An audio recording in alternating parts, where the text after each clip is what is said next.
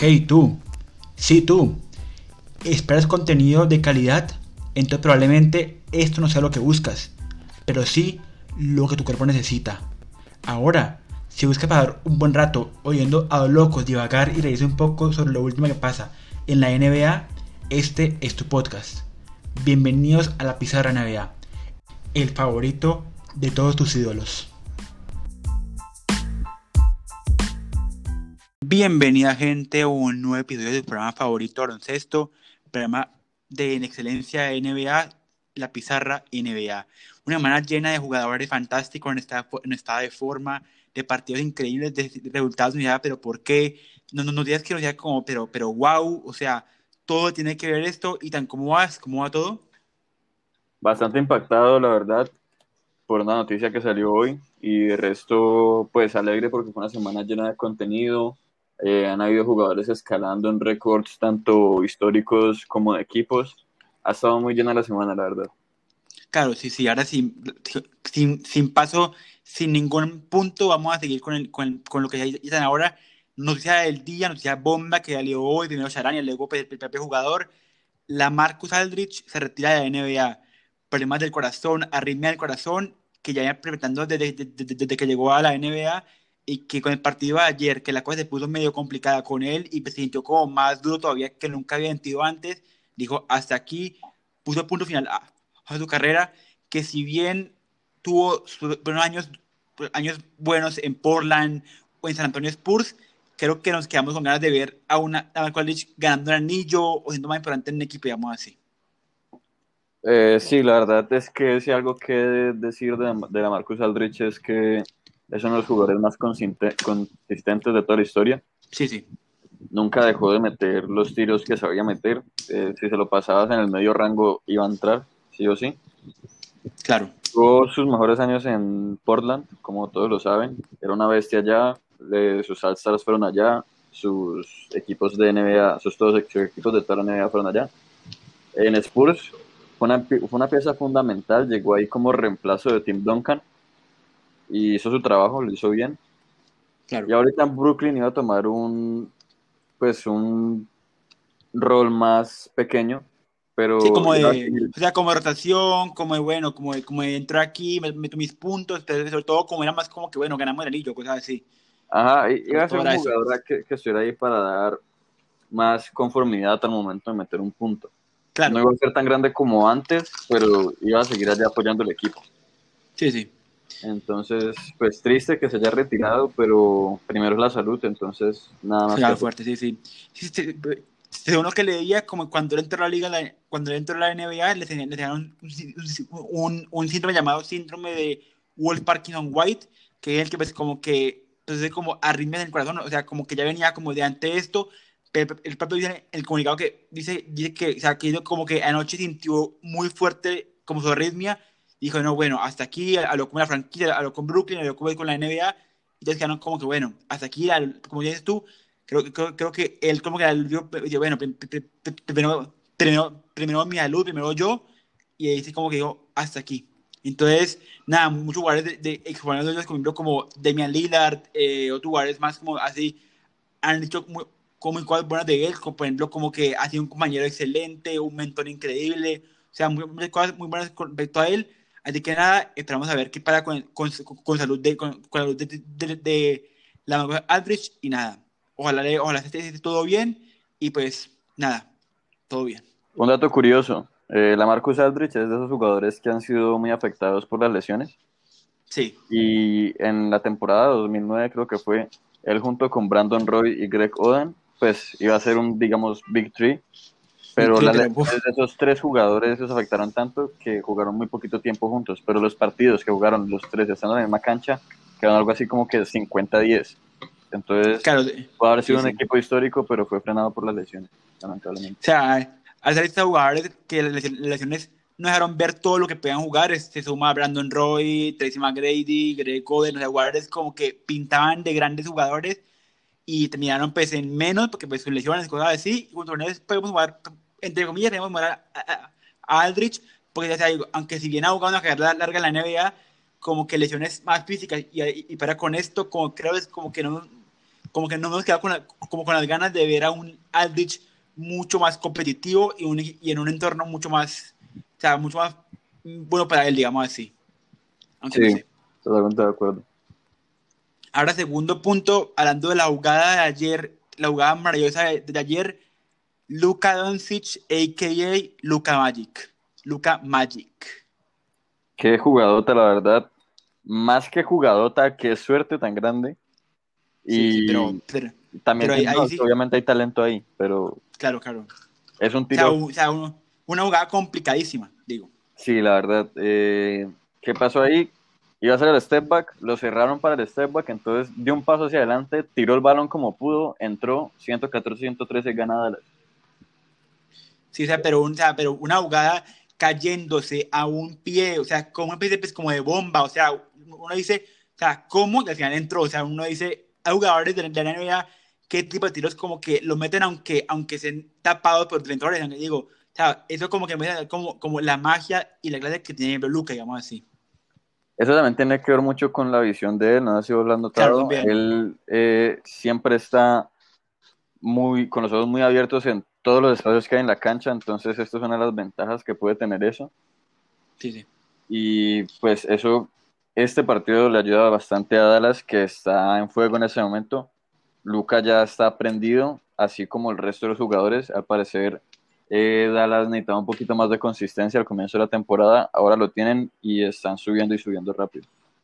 Sí, aparte, o sea, como dices tú, Luca Doncic como de, de, ese spot, como el codo de triple izquierdo que mete ahí sus triples, de todo, o sea, como que para él, como esa zona, esa zona de él, donde más como que más gente con más como, confianza, y como que lo vi bien, bueno, creo que es como Dallas, ahora, ahora, ahora que ya ha recuperado a un Porzingis, pues, en, pues bien, digamos así, a donde ya está en el nivel como antes lo, lo, veíamos, ya ha recuperado a jugar más como, como Dwight Powell, como Maxi Cleaver, como Pedro Richardson, como que ha recuperado jugadores y como creo ahora que pues como que puede ser un, como un subidón final, para poder llegar a playoffs de manera buena, digamos así. Uh -huh. Nada, una, pregunta, una pregunta, Pau, una pregunta, Pau. ¿Crees que Dallas Tranquilo. en playoffs puede hacer bastante ruido o va a ser lo mismo del año pasado? Creo que dependerá de contra quién le toque la primera ronda.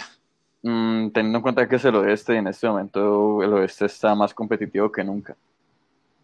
Y tener en cuenta de que si quedan, si quedan séptimos tienen que jugar play-in. Ajá. Entonces, o sea, de ahí depende cansancio físico, cansancio mental, cómo juegan, contra quién juegan cada uno partido. O sea, como creo que depende mucho de cómo acaba la temporada.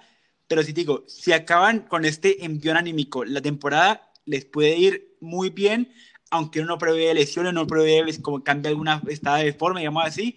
Aunque si siguen así, pues les puede ir, la verdad, bien. Sin más. ¿Hasta qué tan lejos podrían llegar, según vos? Es que te digo que, o sea, yo, si el primera contra un rival, pues, y ganan así, pues, yo no, o sea, creo que pues, como que ningún equipo, o sea, creo que no va a parar con ningún equipo, así como, así como que fácil, digamos así, aunque yo creía yo que si yo para mí máximo semifinales de conferencia, semis, semis, semis. Segunda ronda, sí, estoy de acuerdo. Sí, segunda ronda, sí, igualmente, o sea, porque yo veo primera ronda digo, bueno, pueden parar ya una, un, un pase ahí como que a siete partidos, un, una, una, serie, una, serie, muy complicada. Ya veo semifinales con rivales más complicados, con ya un ritmo de playoff, lo veo más complicado todavía. Sí. Ok. Tercer punto, que es los Clippers que venían en una, en una, en una, en una buena racha, con un Paul George bien, con Gabriel más o menos, con un, con un buen, o sea, con, con jugadores, con buenos jugadores, ahora lesionados por un montón. Patrick Beverly, Serge Ibaka, el propio Cabo de Donald. No, yo no sé si, si, si, para ti esa, estas bajas pueden ser algo preocupante o ya como que, bueno, debemos que se recuperen todos así completo y, y, ya para playoffs será, será, será, otra cosa. Sí, para mí los Clippers en este momento eh, lo que tienen que probar está en la postemporada malo que se lesionen porque eso tal vez los puede apagar un poquito y quitarles momentum porque están jugando muy bien desde la adquisición de Rondo. Pero pues si tienen que descansar, mejor que descansen y puedan hacerlo todo en los playoffs para que puedan cambiar esa mala impresión que dieron la temporada pasada. Aparte, o sea, una cosa que, que, que he visto que digo, o sea, cuando no se los jugadores importantes, aparece un, no sé, un Terrence Mann, un Kennard, un Ray Jackson ayer que metió 28 puntos, creo que fue ayer, Jackson metió 28 puntos ayer, o sea, como que creo, como que, como que se puede ver como que cuando no está uno, interviene otro jugador que pues como que o no juega mucho o juega un poco, o sea, como que no hay, como que hay una buena cohesión de equipo entre, como en, Clippers, creo que una vez como que lo dijo, eh, no sé quién fue qué jugador dijo, como que a través de la, de, la victoria esa que remontaron 22 puntos contra los, no sé qué fue, como que el equipo como que se unió más, como que ahora como confían más en los jugadores jóvenes, o sea, como que veo una especie como de grupal entre todos y pues, ojalá sigan así. Ah, sí, de hecho creo que habíamos hablado de eso ya hace un buen tiempo, que en los Clippers habían algunos nombres que se pasan de largo que no deberían pasarse de largo, nombres como Luke Gennard, que lo acabaste de mencionar, eh, la adquisición de ese jugador fue bastante rara, eh, fue un intercambio. Y adelante, que fue criticar la adquisición y luego de la renovación. Ajá. Pues la verdad es que a mí no, no yo nunca la critiqué porque a mí Luke Kennard me pareció un jugador bastante bueno que seguía mejorando. Eh, no bastante, bastante bueno. Un jugador sólido, pero con potencial para mejorar. Y en los Clippers, sí, sí. Lo único que se podía haber criticado es que no iba a tener los toques necesarios para seguir creciendo, pero de todas formas el talento está ahí. Entonces, eh, una noche cualquiera te puede dar muchos puntos. Lo mismo con Reggie Jackson, con Reggie Jackson, perdón. Él en Detroit era bastante bueno y también lo pudieron obtener a un precio bajo. Claro, sí, sí. Ya pues toca ver, a ver cómo sigue la cosa, a ver si sigue en esta dinámica positiva, digamos así. Toca ver cómo sigue Kawhi, si vuelve, si no vuelve. Toca ver cómo se recupera Ibaka y Pavard Beverly. Así que pues, o sea, si siguen así, creo que pueden llegar mejor de lo que hicieron la, la temporada pasada. Aunque no tampoco digamos. Eh, y te, te, te, pregunta, eh, ¿tú ves a los Clippers de, de, esa temporada como unos, como unos candidatos serios para, para ganar, para ganar el, anillo? Mm, no sé, no he visto muchos Clippers, pero sí sé que Kawhi está jugando el mejor básquetbol de su vida en términos de temporada regular, en términos de temporada regular. Claro, claro. Y pues hay que ver si la redención de Paul George es cierta o no. Todo depende de eso. Claro, sí. Sí, creo, creo que por ahí para la clave. Si Paul, si, George, si Paul George hace unos playoffs buenos o pues a su nivel, digamos así, creo que suben un nivel más todavía. Creo que pueden colarse ahí como entre, entre Milwaukee, entre propio, no sé si Lakers, aunque no sé cómo sigan LeBron, digamos así. Aunque creo pues como que pueden subir una calor más y como que si siguen así, creo que pueden tener una posibilidad grande pues, para playoffs, digamos así. Aunque pues entonces, a ver si playoff diferente, a ver si cómo encaja cada equipo, digamos así. Pero nada. Pasando con el siguiente punto, que es el cuarto, que es que ayer, no, ayer no, ¿cuándo fue esto, Itan? Mm, sí, sí, fue ayer. Lo de, ayer Chris Paul subió al quinto puesto en la lista histórica de robos de la NBA, superando a Scottie Pippen y a, y a, y Maurice Chicks subiendo al quinto puesto, pero por, pero por detrás de Gary Payton, Michael Jordan, Jason Kidd y Stockton. O sea, está ahí arriba, pero creo que se, creo que se quedará ahí cuarto puesto, aunque, perdón, perdón, uh, como quinto puesto, aunque para Chris Paul es, una, es una meta buena, digamos así, es una buena meta logro, digamos así. Lo único para decir es el jugador de la edad moderna en el puesto más alto una edad en la que la defensa ha cambiado, los robos ahora son más difíciles ya que eh, el juego se ha abierto tanto que ahora eh, la posibilidad de robo no es tanta como antes, no hay tanto manejo de balón como lo había en esa época en la que el ritmo de juego era un poco más lento. Claro. Agregar que Chris Paul lleva jugando mucho tiempo, pero pues de todas formas eso no le quita mérito de ninguna de ningún motivo o forma. Y yo creo que si Chris Paul sigue jugando, porque creo que va a seguir jugando, él puede llegar a estar en ese top 3. También creo, también creo, aparte de que, o sea, si me analizar, de ladrón, de, de, de, de de historia, Chris Paul, como dices tú, está en, el séptimo, está, en el, está en el quinto puesto ahora. El siguiente activo que lo sigue es LeBron James, está en el puesto 3. O sea, ya vemos como que una diferencia ahí, como entre, aparte de jugadores que llevan mucho tiempo en la NBA, jugadores que pues llevan ahí como que ya están como en su último tiempo, más así aunque como bien dicho, creo que Chris Paul pues, para mí puede ser considerado un, entre un top 10, un top 10 de, de jugadores más completos de la NBA. Completos, o sea, jugadores más como que puntos, defensa, todo tipo de cosas así, Sí, no, digamos. estoy, eh, eso es cierto. Es muy, muy, muy, muy, muy, completo. Tal vez lo único que le sí. falta es un poquito más de rebote, pero pues dada su estatura no se le puede pedir mucho. Claro, y, y, ya, pues como que les pues como que a un pues como que no le pide tanto rebote. Entonces, como que, o sea, creo pues como que lo que cumplir un base lo cumple Chris Paul, Sí, digamos así. sí, pues le dicen point god por algo, es perfecto como armador. Claro. ¿Para vos es top 5? Y te preguntar, ¿top 5 de qué? de la ¿De historia. bases? Sí. Uf. Que pensarlo, porque en el top 5 está, obviamente, está Magic Johnson, Curry, y ahí la verdad es que me compré las escuadras, la verdad.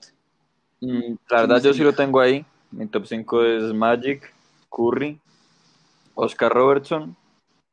Hmm. Mucha gente después tiene a John Stockton, pero la verdad es que a mí, pues ya, ya te lo he dicho muchas, muchas, muchas veces, a mí John Stockton no me mata. Entonces ahí Claro. tengo a Chris Paul en el cuarto. Y te, te, te, te, te, te, te, te- te- te- yo, yo- a ti, tú entre John Stockton, Jason Kidd o Steve Nash, ¿con quién te quedas? Mm, Steve Nash seguramente. Vale. Yo me quedo con Kidd, pero bueno. ¿Con Jason Eh, Kidd? de ¿Por así. Sí, sí. Me gustaba más cómo jugaban, que realmente el Nash también me gustaba mucho, pero como que como, cómo jugaba, y, y con lo poco que he visto, con, con lo poco que he visto, me gusta mucho cómo jugaba eh, Kidd, sin más. Más. Pues sí, Kid, O sea, como que puedo ver su gusto, digamos así. Kid era bueno, sino que para mí la carrera en sí, Nash como tiene esos dos MVPs, lo ponen un poquito más arriba. Claro, pero hey, ninguno con anillo. Sí, ninguno, pues Kid es el único que tiene anillo, pero Claro, pues, por es gracias a Dirk Nowitzki, entonces. Sí, pero, o sea, pero digamos que Kid un anillo ya con treinta y pico años, o sea, ya como que un anillo, dice uno, anillo pues como que hizo poco. Sí, ¿verdad? una- sería un anillo como si se lo ganara la Marcus Aldrich, eh, bueno, ya no, eh, como si se Ah, lo ganara Sí, no, no, Claro, claro, también, ¿verdad? Sí, sí, ahora pasando el tema que es Sacramento Kings, un, un equipo que a veces está bien, a veces está mal, a veces como que es, es como una montaña rusa que a veces sube, a veces baja, ahora están en el puro suelo. y tal. Ocho partidos perdidos seguidos. Ah, yo le llamo a Sacramento Kings el equipo en reconstrucción infinita. En racha. Nunca va a parar, es difícil lo veo. Mm, No sé qué vaya a pasar, la verdad. Ellos tienen muchas cosas que hacer en este momento. Ahora con esa racha de pérdidas, es hora de que se pongan con las alarmas. ¿Qué van a hacer? Ya es hora de que Ojalá. estén empezando a repuntar. Eh, necesitamos ver más progreso de Aaron Fox. Está jugando increíble, pero pues más apoyo. Y tan, y tan, y tan.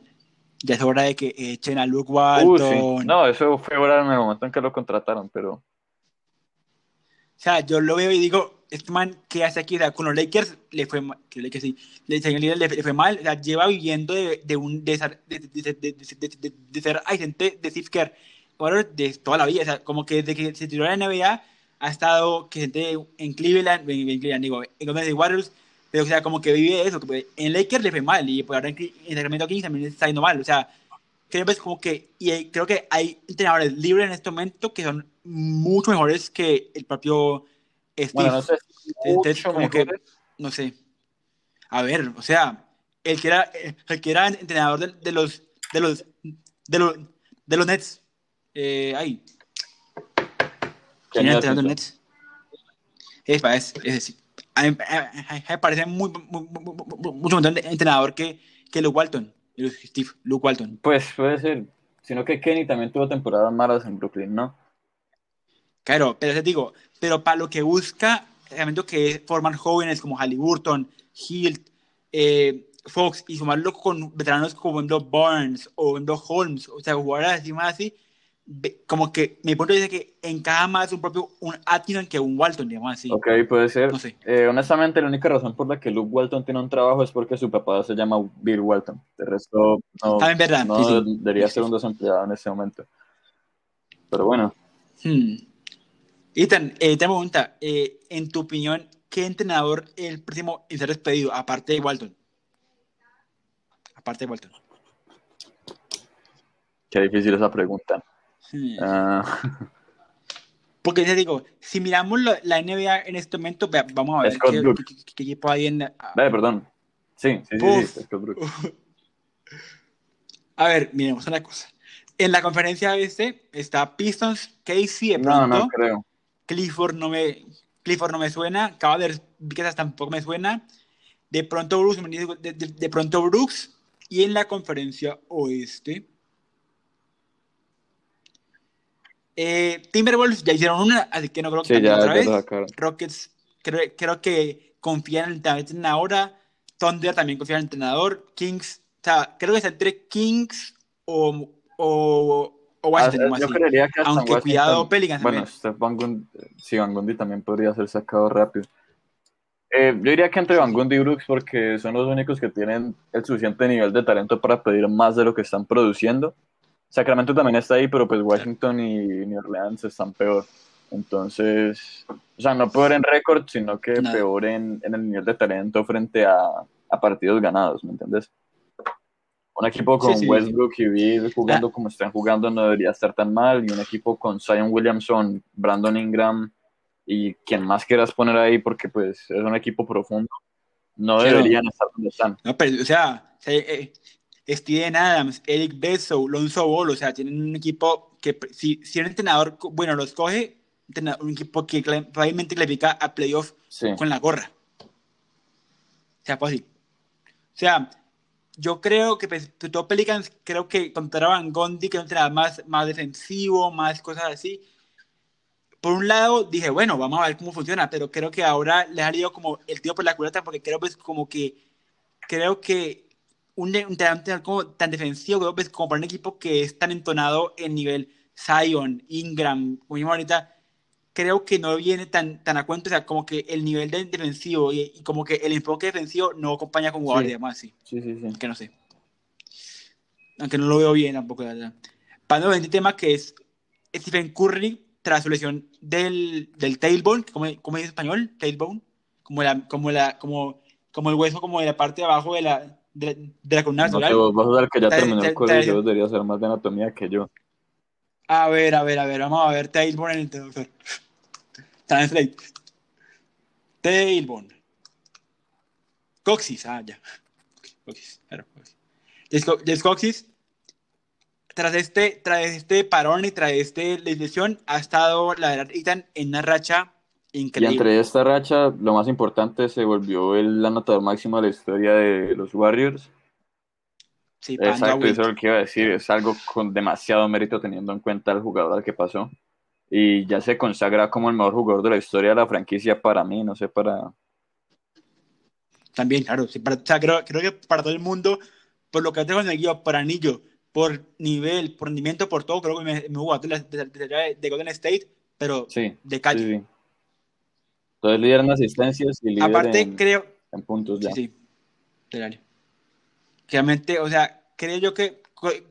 Creo que leí una cosa que siento, la verdad que me parece que lo de Curry esta temporada se paró un poco a lo que hacía Allen Iverson en Filadelfia. Creo como que era de que su equipo alrededor era, la verdad, pues no era, o sea, no era malo, tampoco era bueno. O sea, el equipo como que más o menos ahí, pero como que él, a base de puntos y, y, y de cosas así, como que si, si, él no, si él no hacía nada, el equipo perdía de 40. Pero si, si, si, si, él, si, él, si él se ponía con todo y él como que hacía las cosas así, el equipo que ganaba y él pues como que digo que llegaron a finales de la NBA, cosas así. Entonces, creo que Curry esta temporada, si los Warriors llegan, lle- pues, lleg- llegan a una buena a una buena final temporada bien, ojo con un premio por ahí, digamos así. Aunque, no, aunque lo veo complicado, pero puede estar ahí en la, en la, en la charla. Debería estarlo, pero el récord del equipo no ayuda. Aunque lo que acabas de decir ahí de Allen Iverson, Claro, mm, no creo que tanto así, porque Allen Iverson sí estuvo muy ma- con un muy mal equipo al comienzo de sus temporadas, pero cuando ya iba a competir, eh, crearon una falsa narrativa alrededor de él que no tenía equipo, porque pues sí, era, era la pieza más importante, pero alrededor tenía a Pero, o sea, te digo, Mutombo, al o sea, hombre del año, claro, pero, pero Mutombo, pero Mutombo ya en, en pero ganó pues, defensor viejo del año. Entonces, Claro. Sí, no, lo- no, lo- no lo ganó con, con- no lo ganó, pero él, Denver- él lo ganó cuatro veces, tres en Denver, una en Filadelfia. Vale, vale, pues, o sea, El año en el que él llegó a las finales, Pero pues ya digo, o sea, eh, estaba con... pero podemos comparar tipo Curry con Iverson y Pedro Green con, Ok. con Mutombo. Bueno, ok, ok. Ya. En verdad. O sea, pero el resto de lugares más, más como que McKen, o sea, como McKee, o sea, jugadores como que no, o sea, jugadores sin sea, jugadores como que, bueno, jugaban en la NBA, eran conocidos, pero pues, como que no jugadores como top, digamos así, como puede ahora Kelly Oubre, Andrew Wiggins, Jordan Poole, o sea, jugadores más como que de nombres jóvenes, pero, pero, pero que no son top, digamos así. Como que yo como que cuando, cuando le cuando leí la comparación dije, uy, pero la verdad como que empecé como a ver punto aquí, punto acá, dije, pero la verdad como que me suena mucho la, la, la, charla. Digamos, bueno, sí, te la compro. Vale. y para con el, con el séptimo punto que es, según ya tú como calendarios sospechosos. Pues no tanto sospechosos, sospechosos en el sentido de la palabra, sino que, pues malucos, ¿me entendés? Ya son varios los equipos a los que les ha tocado jugar, digamos, ocho partidos en 12 días o ocho partidos en 11 días, cosas así. Entre estos, pues los más notables o los que más ruido han hecho han sido New Orleans y Miami. Y pues digamos que no es que la NBA lo esté haciendo a propósito, porque pues tampoco es que somos tan conspirativos, no, pero sí pero haber hecho un mejor trabajo repartiendo eh, lo que se iba a jugar. Sabemos que eran 72 partidos y que iban a pasar cosas de este estilo, pero no ayudan nada a la salud de los jugadores ni a la eficiencia con la que van a jugar. Van a estar cansados durante esos 12 días y no van a producir lo mismo que producirían normalmente. Es, es obvio. También verdad que o sea, Miami empezó con COVID y empezó a, a, a pues, como a partidos, o sea, como que ahí como que, como que puede ser una parte por eso, aparte digo yo, digo, en todo el deporte del mundo, de verdad es como que hay equipos que bien, ya pasada como la, como la temporada, tienen, tienen un calendario acumulado de partidos, o partido aquí, partido lunes aquí, o sea, que pues como que la NBA preveía un poco, aunque nadie preveía que fuera tan tema así, aunque no sé qué pasó ahí, no sé si, si, la liga, si, los contagios, si el COVID, si la, no, no, sé qué pasó ahí, pero pues creo pues como que ambas partes como que, como que están ahí como que medio fallaron, digamos así, aunque toca ver a ver, aunque yo, yo, yo creo que es como que no fue, creo que fue más como que se actual, como sigue la NBA, el COVID, creo que fue más, más eso que, que, que un error de, pues, que, pues, de como de, de, de como de planear, pues, Sí, pero si pasa eso, teniendo en cuenta la situación, debería aplazarse un poquito más la temporada porque eh, no puede haber nada por encima de la salud de los jugadores y ya está comprobado. Claro, pero Ethan, eh, ahí lo complicado es que, es que, o sea, quien mueve eso es la NBA, la NBA tiene que pagar tele, pues, pues, para tele, televisión. Entonces, yo les digo, o sea, y para, y para mover una, un partido importante, por ejemplo, o sea, porque digo, si mueve temporada, tiene que mover playoff y mover playoff, mover finales, o sea, como creo, pues, como creo, pues, creo que yo como que pues, como que eso vería como un complique el berraco y creo pues como que la NBA no está tampoco como a, o sea, como que dijo, entre jugadores reventados y playoff plata, digamos así, creo que perdió más como el dinero que el jugador, digamos así, aunque no sé, la NBA. Ahí la verdad estoy de acuerdo con vos, porque si vos pillas gran parte de ese problema de lesiones que ya hablamos hace como que dos episodios, eh, tiene mucho que ver con eso. Los jugadores tienen mucha carga y entonces la NBA ya no es lo mismo. Entonces, por lo que recaudaría eh, la NBA por un partido, digamos, Lakers contra Clippers, ¿vos crees que va a tener la misma, el mismo rating? No, no, no, no, no, para si nada. No tienen a LeBron, ni a Anthony Davis, ni a Kawhi, ni a Paul George. No, porque nadie te va a ver eso de todas formas. Entonces, tanto en parte monetaria como en la parte moral, porque en sí los jugadores no deberían estar tan expuestos, pues se afecta. Sí, ahí sí, pues no sé la, la NBA qué pasó, qué, qué hizo, pero la verdad como que ahí sí toca la, la, la, primera temporada, a ver cómo sigue, a ver qué pasa con la NBA, a ver si la NBA sigue en este ritmo, si vuelve a la normalidad, cómo era el tema de la vacuna, que la, el episodio pasado, toca ver todo el tiempo cosas así. Y, y, y, hablando de lesiones, hablamos de lesiones un poco, ¿vale? Porque, porque, porque este, esta semana se confirmaron lesiones graves, graves para, el, para el equipo importante de la NBA.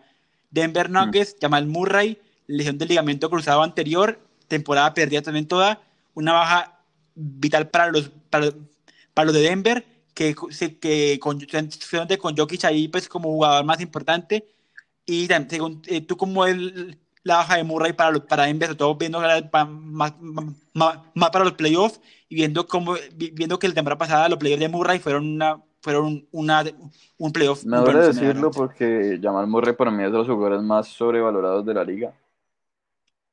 Uy, eh, uy, uy, uy, uy, sí, sí, ¿cómo? Pues, porque tuvo unos playoffs buenos y ya todo el mundo lo estaba poniendo por encima de Curry, cosas así, entonces eso me dio mucha rabia.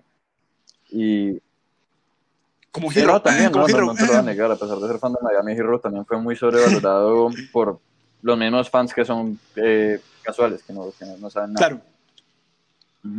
Casi casi, sí. Entonces, por mucho que me duele decirlo, eh, siento que la temporada de Denver, bueno, la post-temporada de Denver ya está en la ruina. Jokic, a pesar de estar jugando como Jokic MVP, no va a ser suficiente para cargar con todo el equipo. Eh, esperemos que algún jugador de un paso adelante grande.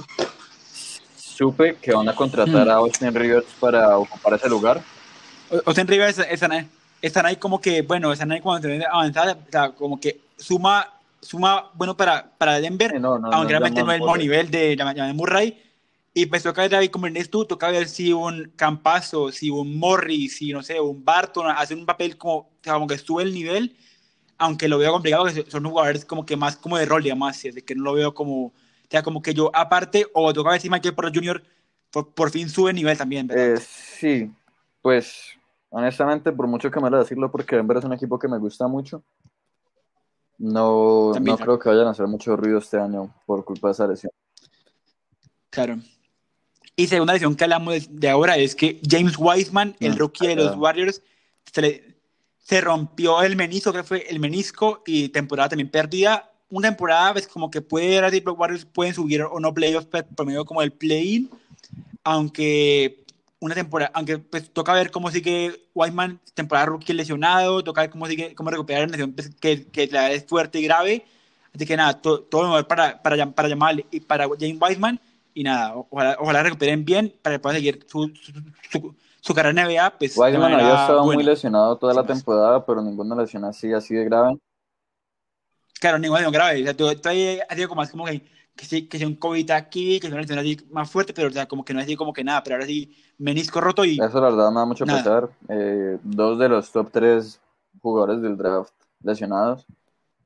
Mm, Wiseman, mucha gente diría que no estaba haciendo nada porque no estaba poniendo los mejores puntos, pero el nivel de potencial que tiene ese jugador es increíble. Alguien tan joven, tan alto, con tan buena protección en la pintura, es algo muy difícil de tener.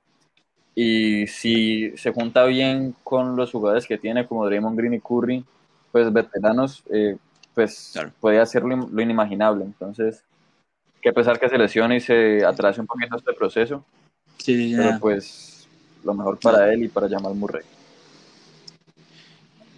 hablando de rookies, te preguntar un poco aquí. Para ti, en, para ti, cuando eres un rookie, por ejemplo, ¿qué factor te parece importante? ¿El tiempo de juego o, o, o de qué jugadores o contenedor? o, sea, el tiempo de juego o, o digamos como qué te regala, o sea, como te regala, qué jugadores tienes alrededor, qué entrenador tienes, qué te parece más importante para ti. Mm. O sea, como entre lo que rodea a un jugador o entre como que el tiempo de juego que le den. O sea, como que un jugador que juega media hora en, no sé, en, en un equipo así más así, jugador que ejemplo como en Golden State, o no sé, una idea como, como ganador, digamos así. No sé como qué, qué puede perder un jugador si tiempo de juego o poner tres bien rodeado, digamos así. Depende mucho del jugador. Entonces, por te voy a poner ejemplos distintos. Eso depende completamente del jugador que seas. Puede ser un Jamorant, que seas un talento generacional que desde la universidad venga siendo un talento y te pongan en un equipo como Memphis y los eleves a un nivel de casi entrar a playoffs el año pasado. O sea, si no hubiera ido torneo eh, de play-in, que no es algo pues, que ocurre todos los años, eh, ya Morant hubiera, entrado, hubiera entrado a playoffs liderando a su equipo.